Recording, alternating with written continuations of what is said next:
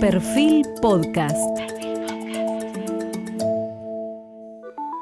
Periodismo puro. Jorge Fontevecchia, en entrevista con Alejandro Slocar, presidente de la Cámara Federal de Casación Penal. Hoy estamos acá con el presidente de la Cámara Federal de Casación Penal y uno de los hombres más importantes y claves de la justicia argentina, me estoy refiriendo a Alejandro Slocar, que aquí lo tenemos junto a nosotros, graduado de la Facultad de Derecho de la Universidad de Buenos Aires, es juez de la Cámara desde el año 2011, de la cual ya ejerció la presidencia en el año 2016, es miembro fundador de la agrupación de jueces y fiscales de justicia legítima, además es docente de finales de los años 80 y se incorporó a la cátedra de Eugenio Zaffaroni en el año 1995. Escribió junto al mismo Zaffaroni y Alejandro Alaya un tratado de derecho penal en 2005 y diversos libros y artículos sobre la materia. Desde 2008 tiene la titularidad de la propia Cátedra de Derecho Penal en la Universidad de Buenos Aires, obtenida además por concurso. Además ha dado clases en la Universidad Nacional de La Plata, en la Universidad Nacional de Lomas de Zamora, en la Universidad de Cádiz en España y de la Complutense de Madrid, entre otras en ese mismo país.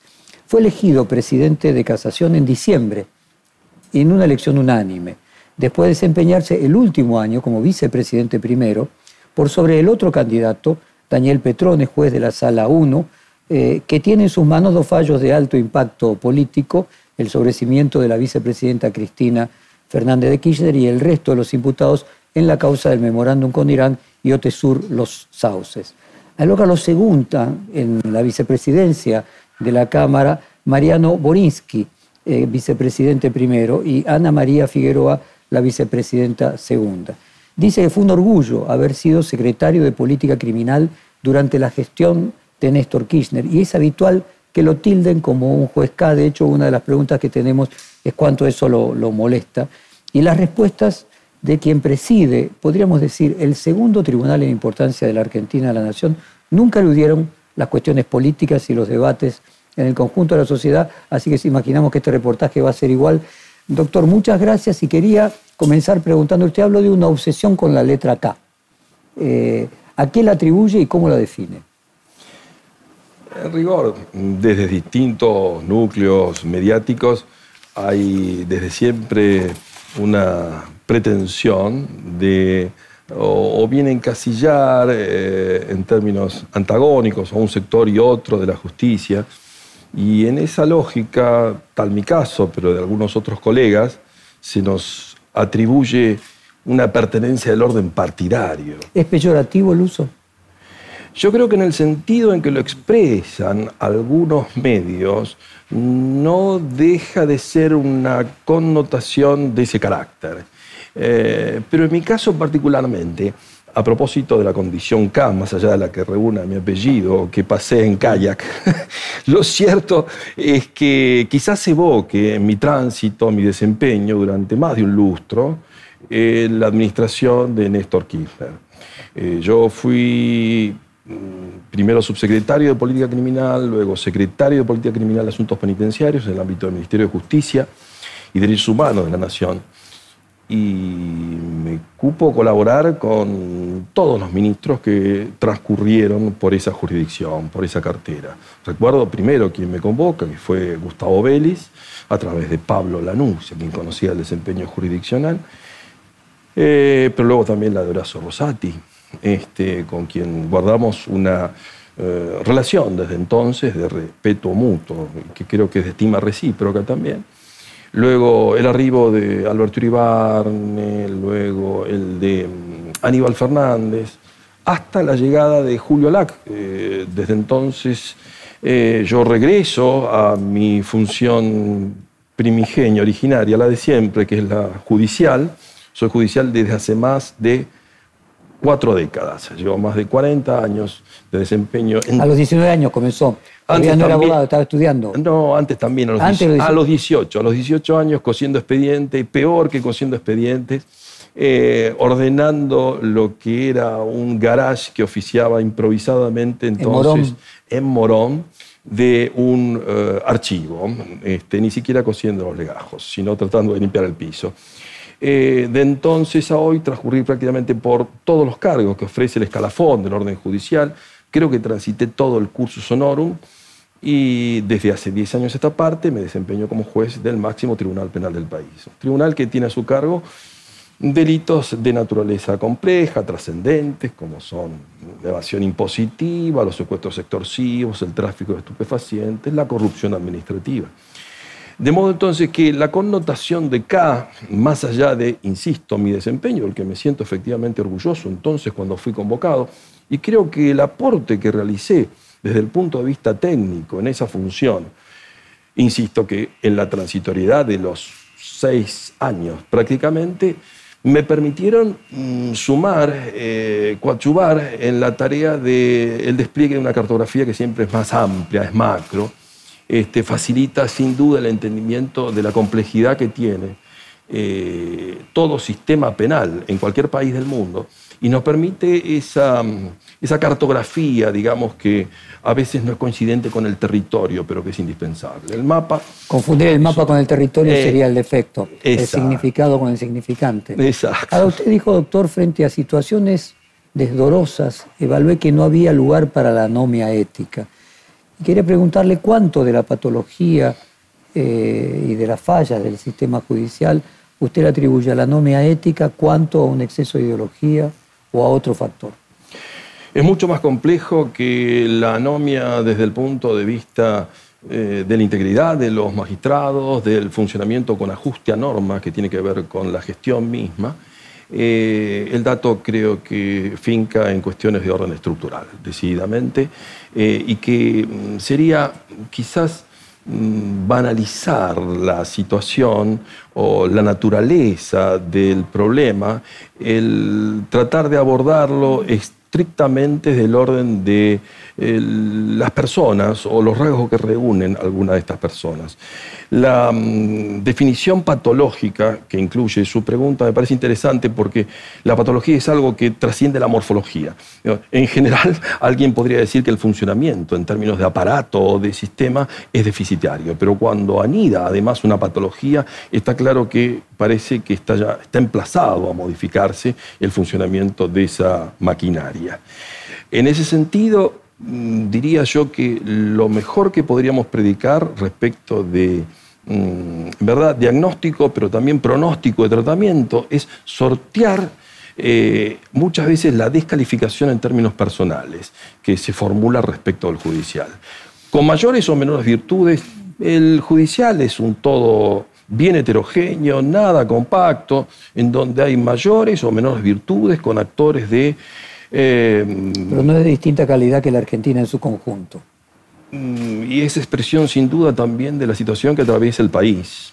¿Mm? Doctor, usted eh, es señalado también como ser miembro fundador de Justicia eh, Legítima y muchas veces también se utiliza esto en sentido peyorativo. ¿Cómo podría explicar a los legos qué es Justicia Legítima? ¿Por qué usted es uno de los fundadores? ¿Y a qué atribuye que a veces sea también considerado eh, de manera peyorativa el haber integrado o integrar esa eh, organización. Sí, ciertas veces se quiere sumar desprestigio, ¿no? Es decir, contribuir a esta idea, en definitiva, de que existen eh, en esta partición, digamos, en, buenos o no tanto de otro lado, condiciones que mm, llevan a entender que mm, X cantidad de funcionarios y cualidad de funcionarios eh, son definitivamente em, contrarios a la aplicación de la ley estricta, decente, como debe ser. Eh, y en ese sentido la satanización, la demonización de justicia legítima, la verdad que es un hecho mm, profundamente, este, no solo curioso, digo, porque así como existen otras entidades desde el punto de vista Mm, gremial, si se quiere, del orden judicial, la aparición como hecho casi disruptivo al interior del Poder Judicial de Justicia Legítima provocó este tipo de consideraciones. Yo me ocupé inclusive de decir en algún reportaje del diario Perfil que Justicia Legítima era una asociación civil y no una asociación ilícita. En el entendimiento que nos dimos cita hace casi una década, más de un millar y medio de actores judiciales, pero no también solo judiciales, sino también de la sociedad civil, de modo de llevar adelante una lectura profundamente autocrítica del funcionamiento del sistema penal. De nosotros mismos, en tanto integrantes del Poder Judicial, y encontrar cuál sería la suerte de, primero, eh, llevar adelante el mejor entendimiento, el mejor puente con aquellas demandas sociales que tienen que ver con la satisfacción de un servicio de calidad, de eficiente, de más y mejor justicia, en definitiva. sí, eh, quizás acá podríamos encontrar algún elemento que no justifique, pero explique. ¿Puede ser que se reduce justicia legítima al kirchnerismo en lugar de colocarlo en parámetros más amplios, como podría ser el garantismo, como una perspectiva respecto de la justicia y que no es simplemente kirchnerismo? En origen, en origen, por decir así, más de un millón y medio de personas se habían dado cita en la em, Biblioteca Nacional. Luego se reeditó eso más de unas veces, eh, también el Estado argentino de La Plata, y ahí se reunieron a protagonistas de distintas pertenencias, procedencias. Era todo muy plural, bien plural. Nadie podría decir que el secretario general del gremio de judiciales, Julio Piomato, que es amigo personal, este, fuera kirchnerista y sin embargo estuvo presente, expuso y tratamos de, insisto, contribuir en un... O sea, la letra acá se arrastra todo. Yo creo que lamentablemente hay empeño de parte de muchos sectores de llevar adelante esa descalificación de modo de, eh, insisto, demonizar a un grupo que podrá tener insisto, mayores o menores bondades, pero que eh, sin duda no puede traducir todos los males que tiene el Poder Judicial, ni mucho menos constituir a alguien, dijo por allí, que éramos el aparato que oficiaba en términos de persecución desde el propio edificio. ¿no? La, pregunta es, me parece que el kit de la cuestión aquí estaba en si es compatible la militancia eh, con el rol. No, decididamente, no. A ver, me parece que caben algunas aclaraciones importantes porque la pregunta es bien interesante. Em, el rol de cualquier mm, magistrado siempre es político porque integra el funcionamiento de la polis. Su sentencia, su dictamen, es un acto de gobierno en el sentido general, de gobierno de la polis. Integramos un poder de Estado. Eh, desde luego, nuestra faceta, nuestra condición, ese costado es decididamente político en sentido amplio. Pero uno es el entendimiento de la política desde esa perspectiva. El célebre ministro de la Corte Nacional, Enrique Petraqui, llegó a decir alguna vez que todo juez como el cangrejo es un crustáceo sin saberlo, eh, el juez decididamente es político. Pero eso no puede llevar a entender que la labor que cumple es del orden político partidario, porque sin duda perdería, en el caso judicial, una de las condiciones esenciales, cuál es su decidida naturaleza independiente de imparcialidad. Se transformaría en parte y desde esa condición no podría llevar adelante el ejercicio de su tarea. Eh, entonces, me parece que el divorcio en orden a lo político, el arraigo en convicción, en sistema de ideas, que cada uno de nosotros reúne, porque en definitiva no es un eunuco. Uno se forma en la universidad, tiene algunas inquietudes del orden intelectual, se perfeccionó en la Argentina, en el exterior, y, reúne, eh, en definitiva, su entendimiento, su sistema de ideas, de pensamiento, desde mm, un lugar que aun cuando la Constitución más los códigos sean los mismos para todos, redunda luego en lecturas distintas. Eh, y en ese sentido vuelvo, eh, no hay tarea sin, por cierto, eh, reconocer que ahí anida alguna cuestión ideológica, por cierto, decididamente una cuestión política, pero que nunca puede traducirse en un ejercicio partidista. O sea, a ver, para concluir el capítulo de justicia legítima, lo que usted vería, doctor, es que calificar a justicia legítima como kirchnerista es una manera de reducir a los funcionarios judiciales a la, a la política partidaria y eso les haría perder su independencia. Eh, y lo peyorativo está en eso. Creo que es una burda simplificación porque insisto que bajo lo que es el rótulo justicia legítima, insisto, nos dimos cita, pero una infinidad de funcionarios, pero también no magistrados ni defensores, fiscales, jueces, que tenían diferentes procedencias, había radicales, había peronistas, había algún socialista. Em, yo mm, insisto de siempre en sentirme también orgulloso de haber dado origen a ese debate entonces en la Fundación, aun cuando es cierto que en la actualidad y ya desde algunos años no formo parte integrante de la comisión directiva ni tampoco eh, sé del rumbo que se toman en las decisiones actuales. Doctor, usted es heredero de la Cátedra de Derecho Penal de la UBA y ¿cuál diría que es la enseñanza en lo jurídico más destacado que le dejó Eugenio Zaffaroni? Otra condición que me enaltece. Ya va la tercera. yo creo que Raúl Zaffaroni es, mm, en un códex universal hoy, eh, uno de los...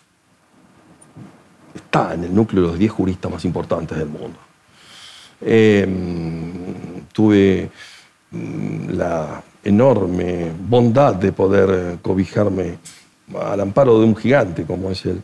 Em, y claro, por cierto que el mainstream jurídico en la Argentina siempre renegó la condición de Zaffaroni, porque efectivamente se trata, en primer término, de un pensamiento muy complejo, de una larga trayectoria, eh, que a veces no es fácil entender pero que se prodiga en un montón de terrenos, en un montón de campos. No hay un Zaffaroni, sino muchos Zaffaroni.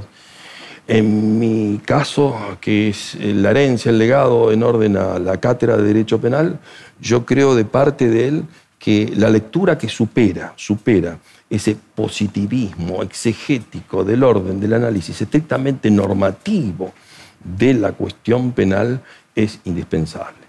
Ese modelo integrado que encuentra arraigo en datos de realidad, que confluye en saberes tales como la sociología, la indispensable filosofía, la ciencia política, hay que inevitablemente conjugarlo porque si no, creo que... ¿Y a qué atribuye usted el rechazo que generan algunos sectores que podríamos encontrar una analogía con, por ejemplo, justicia legítima o lo que usted denominaba al comienzo de esta charla, obsesión patológica con la letra K. Creo en definitiva que... ¿Qué produce en Zaffaroni eso? ¿Qué le produce a él? No, ¿qué produce Zaffaroni? Ah, ¿Qué produce? Bueno, por eso yo creo que también es un, este, factor eh, de algún modo... Revulsivo que Revulsivo, decididamente. ¿Para cuál sería la causa a su juicio? Yo creo que en el orden del, de lo jurídico, de la del aparato, si se quiere, jurídico, que comprende al judicial, pero no solo el judicial, sino también las universidades. Eh, hay una tradición conservadora, retardataria, retrógrada, diría desde siempre, que no acierta en entender... Se siente ofensiva, ofendida cuando aparece alguien que, por el contrario, pretende modificar ese conservadurismo. Mm, yo creo que hay una reacción personal. Eh, que hay una reacción que provoca un cierre de filas que trata de atender el mantenimiento de cierto status quo, en donde la apertura no llega, no llega al análisis más profundo de algunas cuestiones que son indiscutibles en otros terrenos, digo, en otras latitudes del mundo. Por eso digo, el contraste entre el reconocimiento de aquel que hoy como jurista en el país reúne más de medio centenar de honoris causa, y ese pretendido destrato, que en definitiva a mí no me conmueve y mucho menos creo a él, en orden a la calidad de la enseñanza y la prédica que formula en sus, este, en sus planteamientos, en todos sus criterios. Doctor, usted llegó a la presidencia de la Cámara de Casación después de, de un año en el que cuestionó a dos de sus colegas, a Gustavo Hornos, que según los registros de la Casa Rosada visitó al menos siete veces al entonces presidente Macri, y a Mariano Borinsky, habitué de la Quinta Olivos en la misma época. ¿Cómo es hoy su relación con el vicepresidente primero del tribunal que usted preside? Yo coincido con Mariano Borinsky en la llegada misma al tribunal porque formamos parte de la misma promoción. O sea, transcurrimos ya prácticamente el tránsito del año número 11. Eh, siempre decimos que hasta generacionalmente quizá el destino estuviera atado porque este, así contando y con buena salud hasta los 75 años, debemos compartir el tribunal. Me une también compartir ciertas labores del orden académico en la Universidad de Buenos Aires, que es mi ámbito de ejercicio. Em, creo que me vi obligado entonces a formular algunos señalamientos porque entendí que el silencio podía llegar a ser cómplice y que podía llegar a comprometer no solo mi situación, sino también la situación del cuerpo. Pero quiero insistir en una cosa, tanto en el caso del doctor Gustavo Hornos, a quien respeto tanto como a Mariano Borinsky, que yo no soy juez de jueces. Me cupo a mí llevar adelante el señalamiento en términos de lo que entendí como una afectación a integridad desde el punto de vista del desempeño funcional, pero eso está en materia de, tratamiento por parte o bien desde el orden disciplinario del Consejo de la Magistratura o en función de colegas que llevan adelante otro tipo de investigaciones, de modo entonces que mi labor se agotó. O sea que su relación actual es correcta. Desde siempre, con ellos y con todos. Yo soy muy respetuoso, aún en las distintas perspectivas, en los puntos de, mm, de, enfoque, de partida, absolutamente disímiles, incluso con muchos de ellos. Yo respeto profundamente la labor de cada quien y exijo también lo hagan conmigo. Y doctor, usted forma parte de la Sala 2 de Casación junto a Carlos Maíquez y a Guillermo Jacobucci. Eh, alguna vez usted también manifestó sus disidencias con ellos. ¿Cómo se entiende con aquel que en su misma tarea eh, piensa muy distinto a usted. ¿Cómo podría explicarle para el público lego que normalmente dicen que media biblioteca dice una cosa y media biblioteca dice otra? Son personas muy honorables, respeto absolutamente a los dos, con una larga trayectoria académica, larga trayectoria judicial, por cierto, más dilatada que la mía. Eh, y en ese sentido, Mm, yo afirmaba hace unos minutos que aun cuando tengamos una sola constitución, un solo código penal y de procedimientos, la interpretación puede ser tan disímil en la medida que cada uno acompaña un bagaje, un desempeño y una trayectoria a partir de un ADN, de una carga genética, que no es la misma en el caso de ellos que en el mío. O sea, el grado de hermenéutica explicaría por qué la gente que no es abogada dice que finalmente hay media biblioteca para un lado y media biblioteca para el otro que el derecho permite un grado de hermenéutica que otras disciplinas... Mm. Eh, la hermenéutica es la labor central del derecho. Lo permiten menos. No sé si tanto, si tradujéramos esto en materia económica nos encontraríamos con la misma dificultad. las, a ciencias no sociales. A la hora de corregir la inflación y la deuda externa argentina, podemos encontrar que aún formados en la misma universidad y en la misma cátedra, tendrían distintas opiniones acerca de cuál es el mejor remedio. ¿Y usted cree que en el derecho no habría diferencias respecto a ese grado de hermenéutica con las otras ciencias sociales? Mm, de seguro que con la economía no, no me atrevo a decir si otro. le reclama a los jueces, la sociedad desea que haya una certidumbre distinta, la tolera menos en la justicia, se supone que el juez tendría que eh, basarse en hechos más supuestamente objetivos. En el fondo lo que es una discusión epistémica. Desde siempre, pues la relación sujeto-objeto, en definitiva, cuál es la carga que lleva aquel que este, desempeña la tarea interpretativa, o sea, desentrañar cuál es la norma aplicable a un caso, una especie que uno tiene sometido a consideración, sin duda es una labor compleja, tanto más en el alcance que tiene la competencia de nuestro tribunal. Eh, pero vuelvo, la mm, objetividad, si existiese, viene dada además por el resguardo de la intervención de un colegiado y eventualmente el recurso que cabe sobre nuestras decisiones por una instancia superior. finalmente la objetividad es el resultado consensual, eh, finalmente es el resultado y puede ser distinto el valor en cada época en función de un consenso del grupo al que le toca emitir juicio. Diría que la objetividad es la suma de subjetividades. En el caso de nuestro tribunal, a distancia, en un caso se conforma una decisión por unanimidad y en otros, bueno, habrá un juego, un cálculo de mayoría y minoría. O sea, verdadero es el resultado de un consenso. Efectivamente. Doctor, ¿cuál debería ser a su juicio la medida justa entre los jueces de los tribunales más importantes, el Poder Ejecutivo, específicamente el presidente en cada uno de los periodos? Yo creo que el intercambio entre poderes y la relación de cooperación es indispensable. Eh, esto es, sin diálogo, sin labor interinstitucional, interpoderes, hay experiencia al efecto que son muy saludables. Por ejemplo, durante el año 2006, si mal no recuerdo, la Corte entonces había presidido desde la Corte la labor de una comisión interpoderes que nucleaba a actores de la justicia encabezados por la propia Corte, luego a sectores del legislativo, más el Poder Ejecutivo para tratar de destrabar ese cuello de botella que había tenido lugar con la derogación de las leyes de impunidad y el desenvolvimiento de los juicios.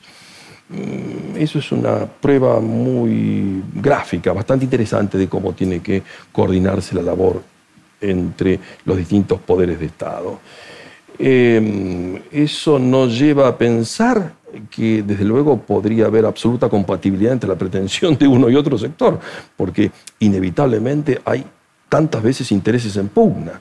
Yo creo que esos espacios lo que nos brindan es la capacidad de llevar adelante una síntesis, con el aporte que puede proporcionar cada quien, cada uno de los estamentos, de modo de arribar al mejor resultado. Pero lo que manda la ciudadanía desde siempre es, en primer lugar, la responsabilidad del orden funcionarial, político, estatal, a la hora de contribuir al mejor resultado. Y ahí creo que me parece que el reparto competencial entre estamentos eh, debería relativizarse de algún modo porque hoy la exigencia de la sociedad y toda la comunidad es encontrar definitivamente mm, soluciones a problemas que son centrales. A su juicio, la grieta es uno de los principales problemas del retraso argentino. Eh, entendiendo la grieta como la patología del exceso de la polarización. Em, no que, el disenso sea es necesario y útil, sino la patología. Sí, yo creo que a la larga em, todo se supera. Eh, en definitiva, el otro día recordaba que el 3 de febrero se conmemoraban 170 años de caseros, este, que entonces cuando Urquiza avanzaba sobre la Fuerza de Rosas en Buenos Aires, trataba de desmontar todo, una estructura que había conducido al país a la unidad, cuanto menos, por varias décadas y que dio origen a lo que tantas veces se menta como organización nacional institucional. De la mano de quién? En definitiva, de Alberdi, de Sarmiento, y se consolida definitivamente con Mitre. Eh, Alberdi, tiempo después de visitarlo a Rosas en Southampton, se arrepiente definitivamente de cuanto había dicho respecto del tirano este, y creía en definitiva que mm, había que llegar a una solución que no arribase a esa eh, dicotomía. Dicotomía, efectivamente, entre uno y otro sector.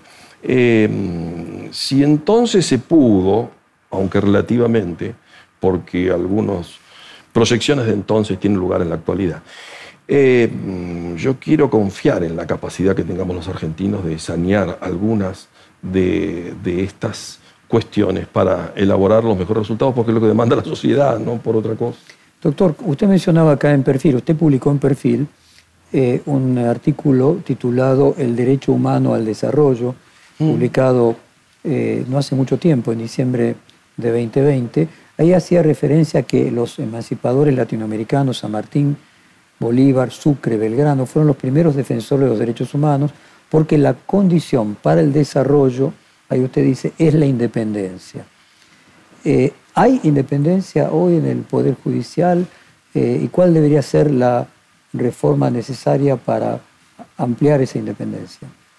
Sí, en términos de independencia, eh, yo me refería en aquella contribución em, a la del orden económico. Em, claro, efectivamente, muy a menudo se enuncia el desarrollo de los derechos humanos en términos generacionales. Ahora se habla de primera, segunda, hasta tercera generación.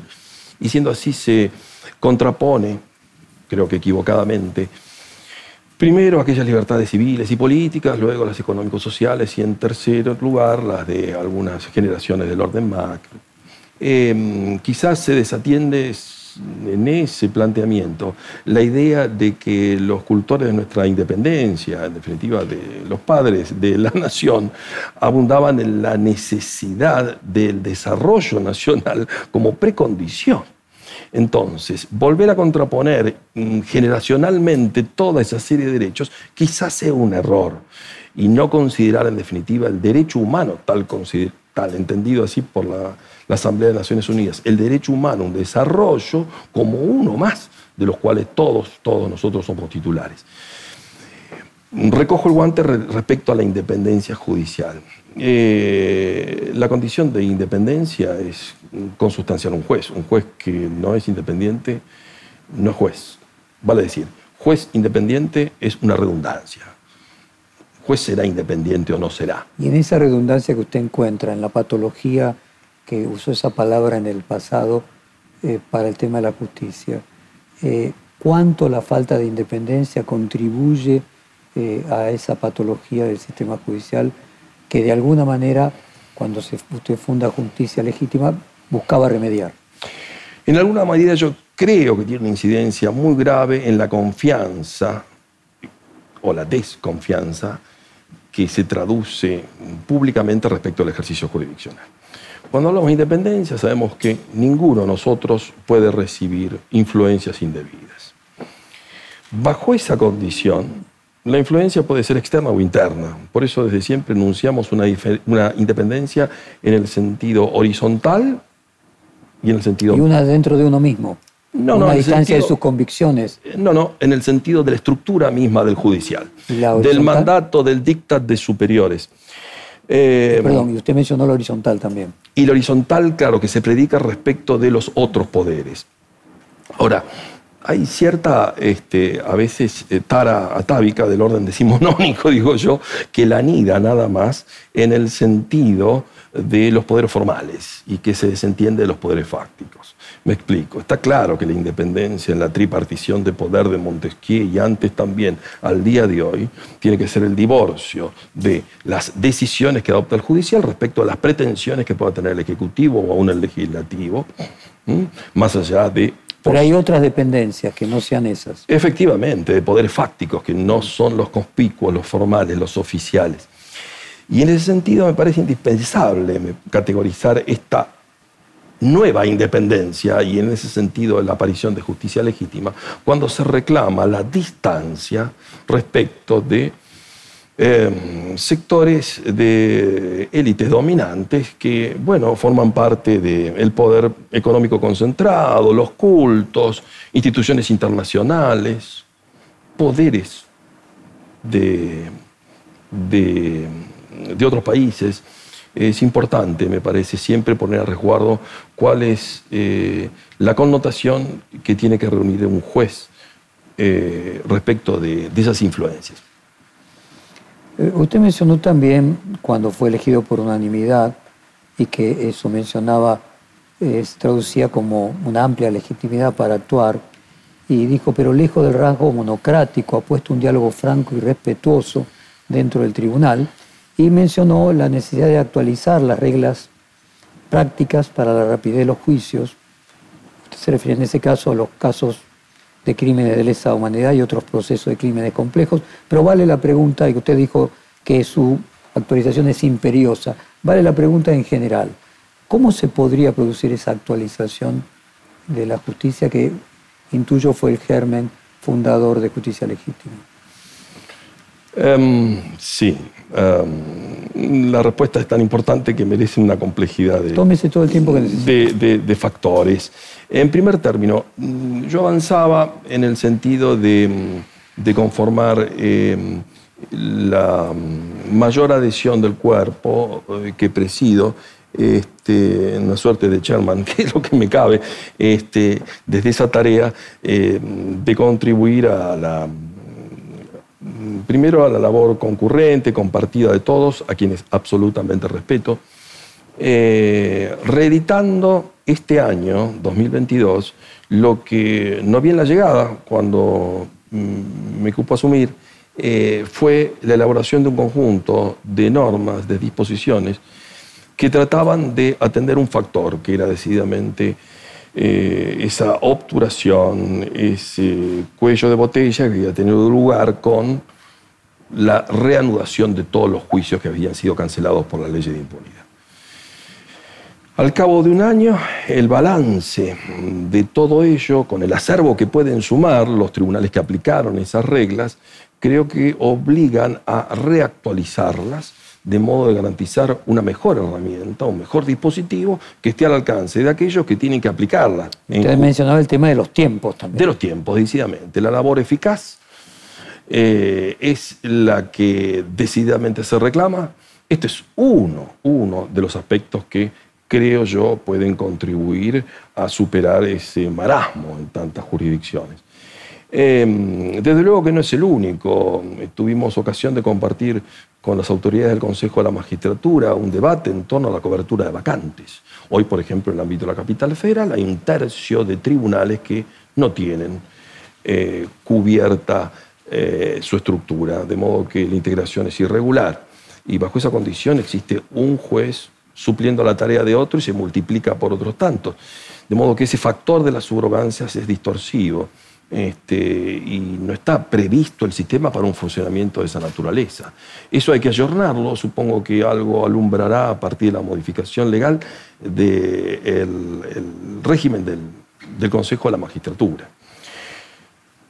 Usted dijo textualmente que es una anomalía que cuatro jueces y mujeres eh, conduzcan la Corte, que es institucionalmente indefendible. Eh, parece imposible que el Poder Ejecutivo y el Legislativo se pongan de acuerdo en quién sea eh, supuestamente la mujer que sustituya a, la renuncia de Jaiton de Nolaco. Imagínense un tercio de los juzgados, imagínense aumentar los miembros de la Corte, o no se pueden poner de acuerdo en el procurador. ¿Cómo se resuelve ese nudo gordiano eh, que imposibilita siquiera nombrar jueces? Sí, parto de un presupuesto. Mm, vuelvo a la estructura judicial. Eh, insisto con eh, las bondades, las trayectorias de aquellos que integran hoy el máximo tribunal del país este, y que hoy se ven en esa situación de contar mm, siquiera con la integración de la última jueza, este, y yo soy partidario decididamente de la feminización del Poder Judicial. en todos sus tribunales. Por cierto, hay que romper lo que significa eso? ¿Un hay que romper lo que se da en llamar el techo de cristal y tratar de que los cristales que se rompen no, no generen más lesiones. De algún modo, yo creo que eh, decididamente la suerte de un poder judicial que no reproduzca vicio del orden patriarcal de cualquier sociedad viene a la mano de la mayor integración de mujeres, pero en cargos decisionales, en estructuras de vértice, de cupulares, ¿no? porque por debajo sabemos que tantas necesidades del judicial se satisfacen con la integración de y muchas veces mayoritariamente. Decididamente, decididamente. Hay estudios desde el año ya por lo menos 80 que revelan todo eso. De modo entonces que una visión femenina de la justicia, no nos olvidemos que la justicia, siempre en la iconografía, se expresa en la imagen de una mujer desde la tradición egipcia aún anterior. La egipcia, diosa Met, creo, y luego toda la tradición de la cultura mediterránea. Eh, de modo que hoy considerar una corte sin una mujer, para mí, más que una anomalía, prácticamente pasa a ser una situación. Doctor, usted fíjese que no se puede nombrar siquiera un reemplazante, no se puede nombrar el procurador. Mm. Eh, entonces, la, un tercio de los juzgados mm. sin cubrir. ¿Cuál sería la causa irreductible? Si bien es complejo, como usted planteaba, mm. eh, debe ser primero lo primero. ¿Dónde identificaría usted eh, lo primero que habría que solucionar? A estar en la situación de algunas iniciativas, yo creo que de inmediato me parece que habría que cubrir la vacante de la titularidad del Ministerio Público Fiscal. Eh, el presidente envió el pliego de Daniel Rafecas. Daniel es amigo personal de tanto tiempo mío. Este, colaboramos también en la Facultad de Derecho con el célebre, inolvidable Bebe. Eh, en todo esto puedo tener alguna distancia respecto a algunos de sus criterios, pero yo creo que decididamente ese es un tema a abordar de inmediato porque es anómalo otra vez llevar adelante como cabeza de la institución del Ministerio Público Fiscal la tarea en manos de alguien que ocupa transitoriamente frente a una demanda tal como la del tráfico de estupefacientes, las de los delitos tributarios y un largo... A ver, doctor, si juntos podemos llegar a alguna síntesis en esta búsqueda que usted planteaba de la síntesis interdisciplinaria. Si no se puede nombrar al procurador, si renuncia a la única jueza de la Corte y no se puede, puede haber acuerdo en nombrar una. ¿No parecería que el problema, la causa irreductible, la causa de la causa, es la polarización que impide cualquier avance y que lo que se ve en la, justicia es un síntoma de algo que la trasciende, que es una sociedad polarizada como la que usted marcaba en el momento de Rosas y Urquiza, pero que se repite cada cierto tiempo? Sí, de Rosas y Alberghi, decía. El, el punto yo creo que pasa necesariamente por el mejor entendimiento político, es decir, está la cancha, está la pelota picando en la cancha de la política.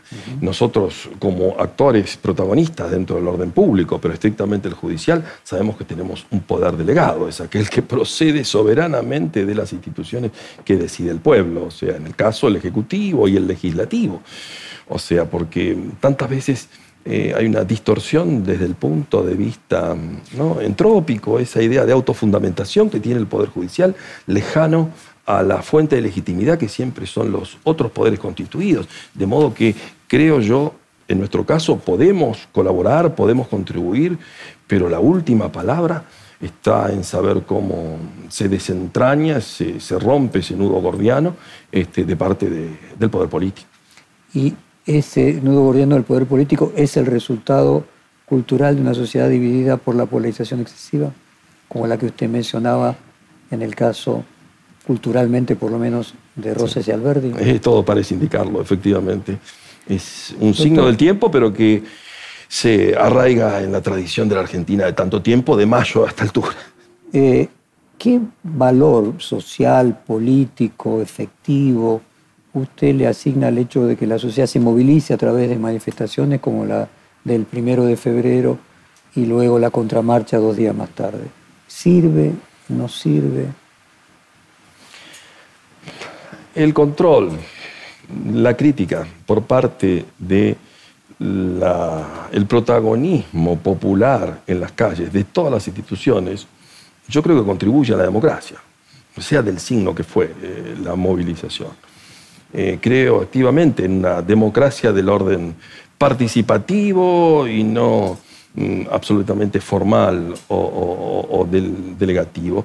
Eh, y en ese sentido, mm, no veo inconveniente en que se exprese en términos de derecho de protesta aún eh, cuál es el rumbo que tienen que adoptar las autoridades respecto de algunos déficits que son bastante ostensibles. Eh, por cierto, que entiendo que el refugio de cualquier magistrado es entender que no debe ceder a presiones en orden a mm, expresiones mm, que mm, puede o no compartir. De modo entonces que yo no aliento, no convoco, ni formé parte de ninguna movilización.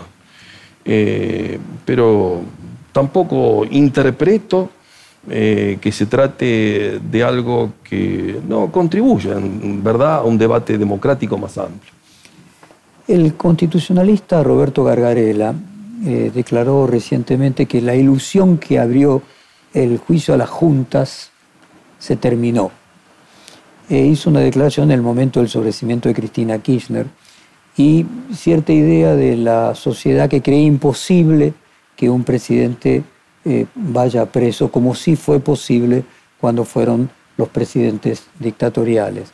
Quiero unir una pregunta amplia con cuál es su visión de lo que sucedió eh, con el juicio de Lula en Brasil, si usted cree que parte del descrimiento de la justicia es que finalmente, a diferencia de lo que sucedió hace 30 años con el célebre juicio a los excomandantes, nunca un presidente va preso, si es útil eh, o es deteriorante del orden institucional que un presidente pueda ir preso y la historia que usted tiene en Brasil, donde los presidentes sí han ido preso y en el caso de Argentina, el caso de Menem, que muere sin que se confirme el fallo.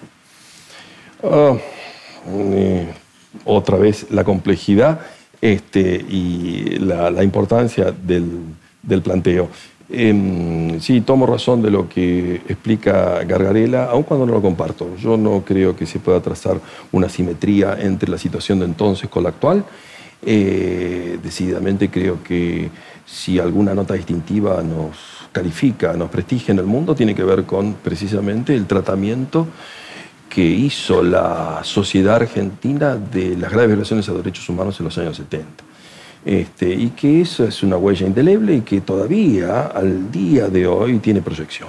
Nadie puede cuestionar la legitimidad de los juicios porque ciertamente aún no se completaron. Más del 50% de las causas permanecen en instrucción. Yo puedo considerar que la existencia de un conjunto de mil condenados, de los cuales ocho, ocho de cada diez cumple arresto en sus domicilios. Este, pero a la vista de 600 muertos ya desde entonces, imputados, la este, tarea no se la podemos resignar a la biología. Eh, de modo que una justicia a cuenta gotas tampoco sirve, pero que el proceso no está culminado. ¿Por qué? Porque mm, ciertas veces alguien cree ver consolidada una situación definitivamente ya estabilizada eh, y nos tropezamos al tiempo con alguna regresión. O sea, no solo es ingenuo, sino que también es peligroso pensar que definitivamente el Estado de Derecho de la Argentina y la atención al pasado está absolutamente superada. Eh, si no, no habría estertores, como lo que ocurrió, por ejemplo, con el célebre fallo del 2 por 1 De modo entonces que eh, tomo distancia de algunas de esas, yo no diría elaboraciones, quizás haya hasta intuiciones, porque respeto la labor de Gargarela, comparto con él la cátedra académica, pero me parece que el transitar por la vereda de Talcahuano o de algunos otros tribunales quizá contribuiría a un análisis más completo de la cuestión. Dicho esto, otra vez, trazar una simetría de la situación argentina con la brasilera quizás sea equivocada. Por aproximación alguien puede identificar algunos puntos comunes, pero no creo que necesariamente se trate de identidades que puedan ser absolutamente compatibles. O sea, el lawfare como planteo latinoamericano, usted no lo ve como sustentable. Yo no asumo la expresión lawfare. No sé qué es, en esos términos. Me explico. Eh, lawfare, usted bien sabe que es la contracción de la guerra jurídica en la expresión neologismo ¿no? del orden angloparlante. Este, Entonces, cuando usted dice no sé lo que es, obviamente lo que está es negando la existencia de que... De la expresión. De que la expresión signifique algo. Vuelvo a Alberdi, soy alberdiano. Alberdi decía que la guerra es un crimen. Y si esto es una guerra jurídica, detrás, en muchos casos... También es un crimen. También es un crimen. Lo que hay son crímenes de Estado, crímenes judiciales. Luego, desde esa perspectiva, me parece que el ropaje o la etiqueta de lawfare oculta necesariamente lo que es la sustancia de una actuación que es sencillamente irregular y a veces compatible con el catálogo del Código Penal. De modo que hay que tener cuidado en el uso de algunas Digamos, A ver si le interpreto, doctor. Usted dice que es tan distinto el caso de Argentina con el caso de Brasil que la palabra lawfare no alcanza a explicar diferentes crímenes, serían. Exacto, y naturaleza de diferentes eh, maniobras o entendimiento de, de, parte del judicial de el desarrollo que tuvieron algunas cuestiones. Pero caso a caso. Ahí está. Brasil y después Argentina. Usted es muy partidario, por ejemplo, y lo conozco, ¿no? y, celebra la actuación del juez Moro. Eh, usted no. Yo suscribí con un conjunto de docentes universitarios, profesores titulares de la universidad, un manifiesto que expresaba el repudio respecto de la presencia del juez Moro en la Universidad de Buenos Aires, sin atentar contra la libertad de expresión que tuvo y tiene y tendrá el juez, desde luego con sus actuaciones en universidades también públicas del país y aún privadas. Eh, pero consideré entonces, y fue decisión de las autoridades, dejar sin efecto lo que había sido convocado, que en la Universidad de Buenos Aires, donde el Estado de Derecho más el culto a la vigencia de los derechos humanos es una nota de identidad, una nota central, este, aquel que debía expresarse en términos de mm, conferencista bajo el título, mm, creo que, mm, Corrupción, Estado de Derecho y Democracia, y que aún no acreditase lo suficientemente laureles para ser presentado por el vicedecano, estar dotado de la capacidad de retransmitirse a través de Zoom en el ámbito del aula magna, este, merecía cuanto menos una atención. Pero si al tiempo uno recae que el juez Moro había sido apartado por la Corte en función de su pérdida de imparcialidad, más, más la situación de intervención en un ámbito que no era competente, este, sumado a la incorporación de él al elenco de funcionarios, ocupó la cartera de justicia durante la gestión Bolsonaro, en donde la prédica sumaba en favor de la reducción de la edad de imputabilidad, a más de uso indiscriminado de armas de fuego, me pareció que desde ese punto expresé mi repudio, la autoridad tomó su definición. Em, y en detalle, vuelvo, mm, no conozco en particular las definiciones del juez Moro en, el sentido de sus pronunciamientos. Sí me cabe conocer el resultado y el desenlace que le cupo a esos procesos por parte de la actuación definitiva de la Corte en Brasil. Pero ese es un aspecto digo, en la Argentina a veces cuando se trazan esas correspondencias, ¿no? esas equivalencias, tantas veces se cae en el lugar común de que todo es lo mismo y que estamos en presencia también de moros, no Santo Tomás Moro, pero digamos, de jueces equivalentes en la Argentina. Este... Usted sabe, doctor, que Freud explicaba claramente que pensamos por metáfora o metonimia, ¿no? que el lenguaje es desplazamiento eh, continuo. Así que así pensamos, por metáforas todo el tiempo. Por metáforas.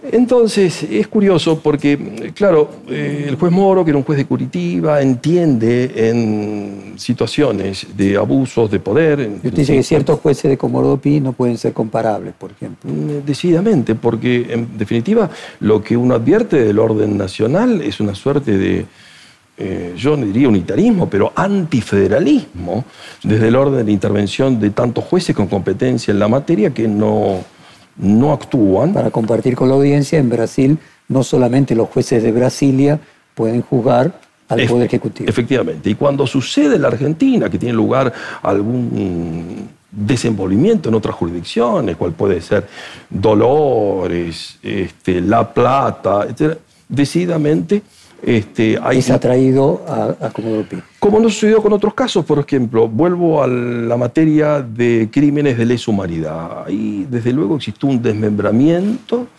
eh, en donde a distintos jueces del país, a distintos tribunales, les cupo entender respecto de hechos ocurridos en ese ámbito de jurisdicción, pero no sucedía nunca una atracción para el territorio porteño para que todo se decidiese al amparo de un solo megaproceso. Eh, esa es una, entre otras notas. en ese caso usted ve la justicia brasileña como más desarrollada que la Argentina, por lo menos en su federalismo. Yo creo que sí, definitivamente, mucho más ágil, mucho más moderna, con mayor tecnología. Creo que hasta aún generacionalmente hay un salto que en la Argentina no se eh, dio de esa naturaleza. Y doctor, respecto a la, la, pregunta que esto venía a partir de Gargarela, en Brasil uno escucha, en este momento, como usted menciona, golpeado el lavallato, sin ninguna duda, pero uno escucha que los juicios por corrupción y fundamentalmente el lavallato, en el cual, como usted sabe, hay miles de millones de dólares devueltos, es decir, está toda la evidencia, no se trata de nada conjetural, se lo asocia a lo que fue equivalente en la Argentina, el juicio eh, por los derechos humanos incumplidos por la última dictadura, como grandes grandes juicios que marcan la historia eh, de un país. Eh, y siempre se plantea, y usted hace la diferencia entre un país y otro, que en la Argentina los juicios de corrupción nunca pudieron llegar a algo similar. Entiendo que lo de Gargarela se refería cuando hacía la comparación, volver a la ilusión que había el juicio a las juntas se terminó. ¿Cuál es su propia opinión de por qué los juicios de corrupción en la Argentina no tendrían la misma evolución que tuvieron el de las juntas, es porque la sociedad en su conjunto no tiene la misma unidad respecto de la gravedad de lo que se trata. ¿Es un tema del judiciario o es un tema de la sociedad que la corrupción no le da la misma importancia? Quizá porque no tenga la misma importancia en términos sociales. Esto es, quiero volver al bueno de Roberto Gargarela, que, a quien admiro. Digo, él trata de establecer cierta equivalencia entre los crímenes de lesa humanidad con la corrupción administrativa, al punto de, creo yo, predicar este, desde luego este, cierta restricción a algunas libertades, algunas garantías que tienen los imputados en todos estos procesos. Desde luego que en el tránsito, en la evolución que tuvieron los derechos humanos en el mundo eh, no es Jus Cogens, desde luego, este, el problema de la, de la corrupción administrativa, de las graves violaciones a los derechos humanos. Eh, es decir, ahí la correspondencia no es del todo exacta. El tratamiento que hizo Brasil respecto al pasado, usted lo conoce mejor que nadie, no lo voy a indicar yo, respecto de los crímenes, la dictadura, es muy distinto al de la Argentina. No existe. Lamentable. Bien, en la Argentina, en cambio, a distancia, insisto, somos referencia, somos faro mm, en Latinoamérica y el mundo. ¿Por qué? A distancia de cualquier otro escenario equivalente, la Argentina afronta el tratamiento de los crímenes, la dictadura por parte del elenco mm, de regular, digamos, de jueces, sin fuerzas de ocupación, sin tribunales ad hoc, con la legislación ordinaria, y brinda esta respuesta.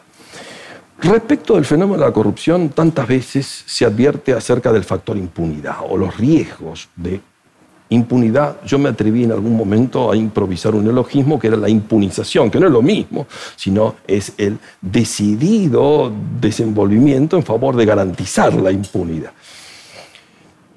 Habría que poner en cuestión tantas de estas afirmaciones porque, digo, al tiempo de hoy, en la Argentina estuvo condenado, como bien usted recuerda, el expresidente Menem. Condenado y, además, sufriendo restricción a su libertad.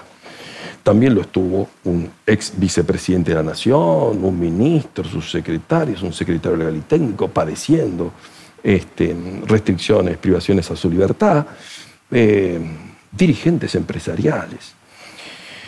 Entonces, cuando se hace el cálculo respecto de todo eso, mm, hablar ligeramente de impunidad parece no confrontar con toda esa información. Ahora es cierto, eh, la garantía de que no se repitan esos hechos en la Argentina o aún en la región, en la subregión Brasil-Argentina, viene de la mano del encarcelamiento, todo parece indicar que no, porque tantos presidentes latinoamericanos terminaron en prisión y lamentablemente los índices de moralidad pública desde el punto de vista del manejo de los recursos no son satisfactorios ni mucho menos. De modo entonces que anima y anida una cuestión del orden cultural que trasciende inclusive la actuación del propio judicial. Doctor, y desde el punto de vista de la comparación que hace Gargarela en el sentido de que la corrupción corroe la democracia, eh, obviamente las víctimas de la dictadura no se puede comparar con las víctimas que produce eh, la corrupción, pero respecto de la, afectación a la democracia como en su conjunto, ¿usted considera que la corrupción es una seria amenaza a la democracia o también está sobrevaluada la consecuencia de la corrupción? No, lo enuncia el 36 constitucional. A partir de la reforma del 94, claramente que la corrupción es un atentado a la democracia. Lo que quise es salvar la distancia frente a los crímenes de lesa humanidad respecto de los crímenes de corrupción, que esa equivalencia, trazar esa correspondencia, a mí me parece de todo inexacta. Déjeme pasar entonces al tema de la Corte. Usted mencionó recién eh, que mantenía con el doctor Rosati, con el presidente de la Corte, una de respeto desde siempre. En otro reportaje usted dijo, colaboré con el actual presidente de la Corte Suprema, Horacio Rosati, quien al día de hoy mantengo, con quien al día de hoy mantengo una relación de mutuo respeto, cada quien con su ideología, lejos de la idea de un juez eunuco, eh, pero en la aplicación de la ley. ¿Cómo eh, evalúa la presidencia de la Corte de Rosati y a Rosati como miembro de la Corte? ¿Hay un Rosati distinto al que usted conoció siendo ministro de Justicia de este que es presidente de la Corte? Te completo la pregunta. Yo creo que no, hay una carga genética de cada uno de nosotros, en definitiva un ADN eh, que trasciende, eh, por cierto, el transcurso en esa trayectoria de vida. este, hace más de mm, ya 2005 eh, creo que mm, yo contribuí, lo secundé la labor del ministerio, entonces como ministro. Hoy tenemos un intercambio fluido, él como presidente de la Corte, yo como presidente del tribunal, eh, y yo creo que son muchos los desafíos que tenemos por delante en favor de encontrar respuesta y solución a tantas demandas de la sociedad, porque quiero volver a esta idea de tratar de sortear esa autorreferencialidad del judicial, ¿no? lo entrópico, y garantizar en definitiva en vez de un centro de poder, un poder de servicio, ¿no? que es en definitiva lo que tenemos que brindar. Y yo creo que eso es una, una labor que nos, nos compromete y que eh, cumplimos concurrentemente. Y cuéntenos cuál es, a su juicio, cómo debería ser esa corte ideal. Ya mencionó eh, que usted milita por la feminización de los tribunales superiores, pero ¿cómo imagina que tendría que ser en cantidad, no solamente en composición de género, mm. eh, qué tipo de atributos, si tendrían que ser distintos a los actuales, esta discusión de que podría haber un tribunal que tome parte de las tareas que hoy tiene la Corte. ¿Cómo se imagina usted la Corte ideal?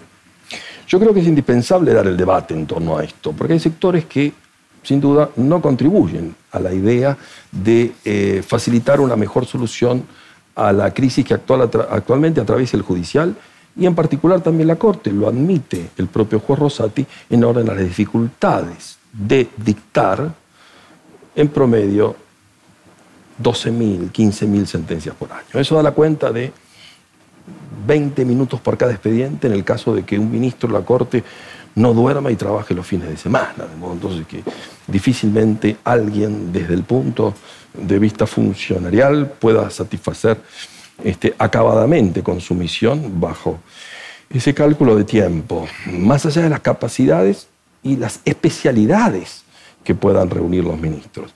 La Corte Argentina no solo se ocupa de atender la infinidad de casos eh, que son innumerables por vía de la arbitrariedad, que es tecnicismo a propósito de el acceso que se tiene de, intervención de la Corte, sino que lleva adelante la última palabra en materia de control constitucional en la Argentina. Pero además es casación. O sea, casación es la interpretación del derecho común y fijar el sentido de alcance de una norma que integre el catálogo de mm, leyes, disposiciones que no son la Constitución, sino que están debajo de la Constitución. Esa tarea nos compete a nosotros en materia federal, por ejemplo, como casación federal, la otra casación ordinaria en materia penal, etc.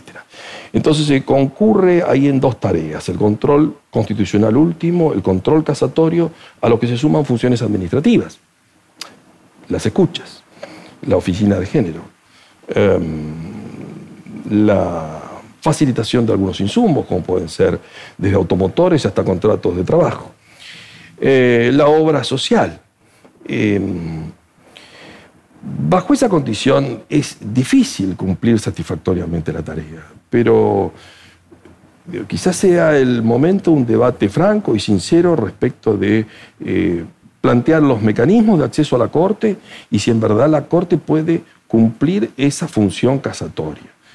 Eh, o sea, lo que usted está planteando concretamente, a ver si lo interpreto, es que, que lleguen muchas menos causas a la Corte, porque con esa cantidad, aunque fueran el doble de jueces, tampoco podrían hacerlo. Los propios jueces lo asumen, salvo, salvo que se modifique la integración, que se amplíe, que se lleve adelante una división en salas donde se ocupe por temática. Pero si yo lo interpreto bien, usted está más por el lado de que lleguen menos, porque aunque hubiera cuatro salas y doce jueces, de cualquier forma sería mucha para 12.000 causas. Cierto. Pasa que salas todavía podría satisfacer la devolución en términos de especialidad y eventualmente, si acaso mediase una cuestión constitucional, debería reunirse el Pleno.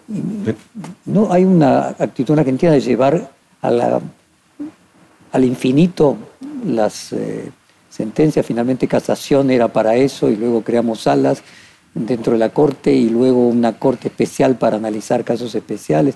¿No percibe usted que parte del problema de la dilación tiene que ver con esta cantidad de eh, pasos que colocamos para llegar a un fallo definitivo? Sí, es cierto. a veces el exceso de jurisdicción es un déficit de justicia. En definitiva, que ah, parece una contradicción, pero podría este, concluirse en ello. Ahora, vuelvo a la Corte. No hay cortes en el orden comparado tan reducidas como la Argentina de cinco miembros, solo la de eh, próxima, la de eh, Uruguay, que a propósito tiene tres integrantes mujeres, este, eso son mayoría, sino cuatro, habría que consultarlo. Luego, se computan en decenas en el resto de los países del orden regional, ni que hablar en el modelo europeo. Con, usted sabe la distancia. ¿Cómo se soluciona? Porque si no se puede nombrar el procurador, no se puede nombrar el reemplazo de una jueza, yo creo que con capacidad política y el mejor entendimiento se puede llevar desde las distintas ¿no? O sea, el problema no es de la justicia, sino de la política y de la sociedad en su conjunto. Y la justicia es simplemente un síntoma. Podemos contribuir en la arrimando algunas soluciones o tratando de responder cuáles son aquellos núcleos o aquellos aspectos centrales que es indispensable hoy reformar. Eh, creo que eh, cualquier reforma que se implemente sin la opinión del judicial no puede conducir a buen puerto, eh, porque en cualquier caso no guarda correspondencia con la demanda del propio sector. ahora, superado el aporte que pueda formular el judicial, claramente, vuelvo, la pelota pica del campo de la política. Y yo creo que en definitiva los partidos, las autoridades del oficialismo y oposición deben llegar al mejor entendimiento y encontrar la mejor síntesis para tratar de sortear, insisto, este punto de... Siguiendo esta cantidad de tareas que usted menciona que hacen imposible eh, que nadie eh, pueda cumplir, que sintetizaba en el caso de la Corte Suprema. ¿Qué opina usted respecto de que sea el presidente de la Corte quien luego eh, presida también el Consejo de la Magistratura? Sí, le agradezco la pregunta porque en cualquier caso usted me dice presidente, yo expreso mi convicción respecto desde, desde, el criterio personal y no transmito ni mucho menos lo que es el sentir o el, punto de vista del cuerpo que represento institucionalmente y eso me parece indispensable tomarlo como, como nota al pie. Em, a mí me parece que la decisión adoptada por la Corte algunos tres lustros después de haberse promovido ese reclamo, esa acción judicial, respecto a la modificación legislativa del Consejo por allí, por el año 2007, si mal no recuerdo, em, que llega después de cuatro años de haber estado eh, circulando en la Corte y que emplaza en cuatro meses al Poder Legislativo a adoptar una definición inmediata y que, peor aún, en alguna interpretación, todavía repone el orden normativo anterior, dándole vigencia a una ley derogada, una suerte de zombie jurídico. Eh, me parece que quizás sea una cuestión innecesaria, porque bien desde el diálogo o el intercambio institucional se podría llegar al mismo resultado con una modificación legislativa, cual es el que la Corte emplaza.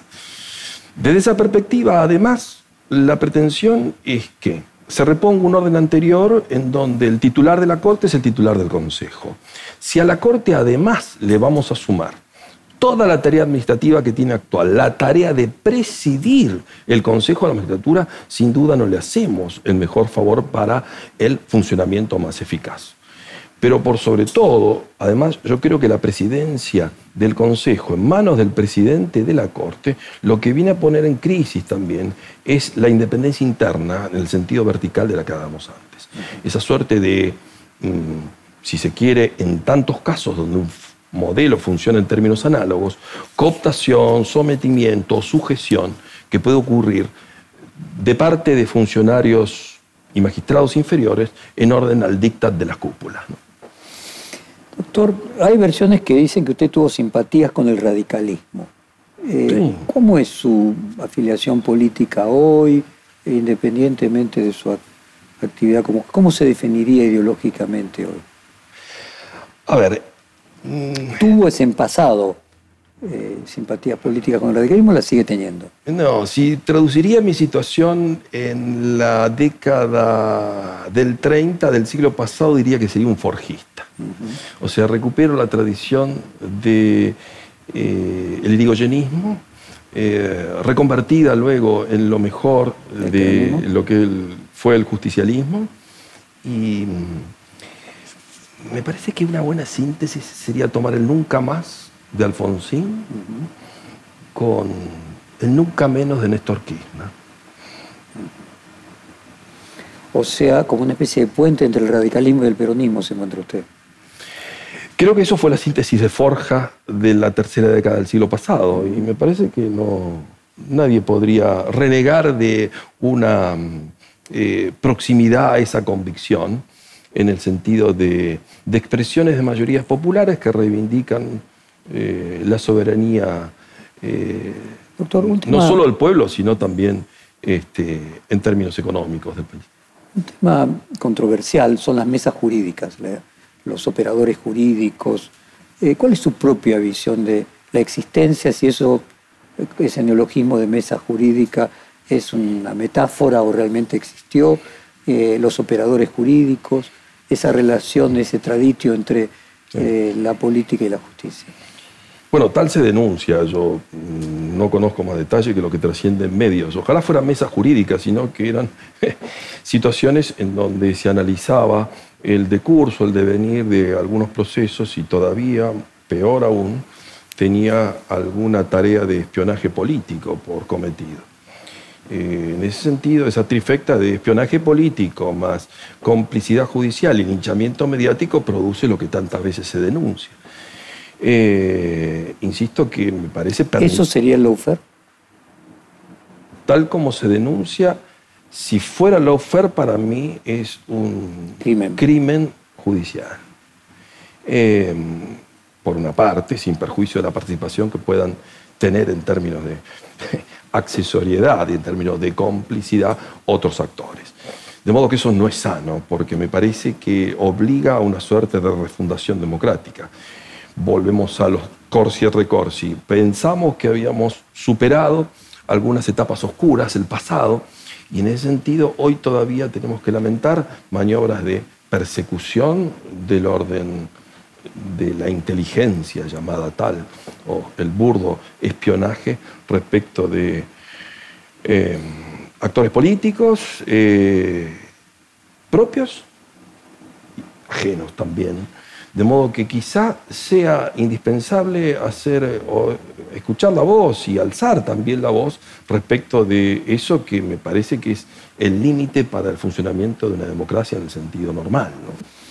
¿Y la relación con los medios y la justicia? Usted ya mencionó cuál debía ser la relación entre la justicia y los otros poderes del Estado. Mm. Respecto a los poderes fácticos que lo insinuó antes, ¿cuál cree usted que debería ser la correcta relación con los medios y dónde encuentra anomalías?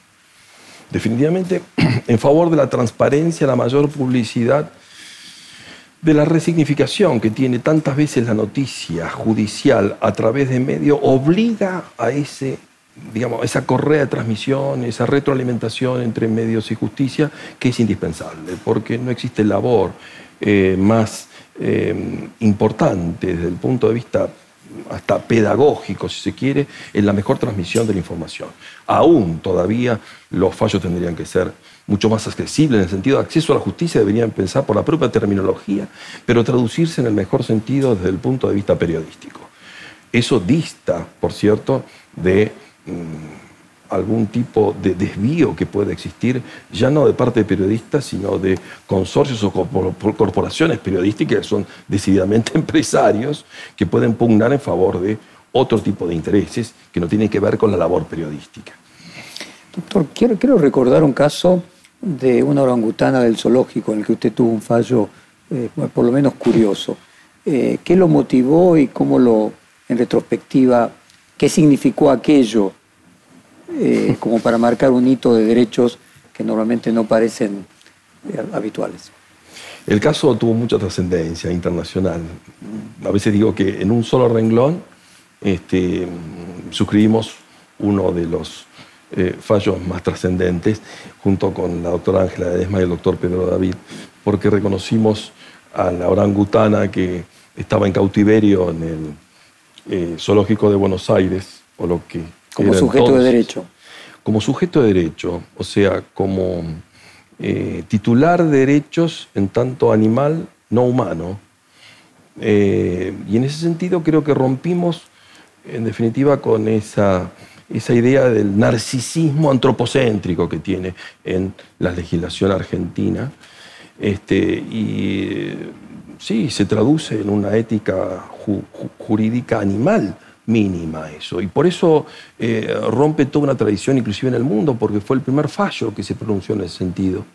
Eh, y me parece importante porque reducir a cualquier animal una condición de cosa, de semoviente, como dice la legislación todavía vigente en la Argentina, a pesar de la última reforma del Código Civil, a distancia inclusive de legislación mucho más avanzada en Europa, hace mucho tiempo que dejaron de ser cosas los animales para la legislación austríaca, alemana, suiza, francesa, que es la matriz de nuestro código.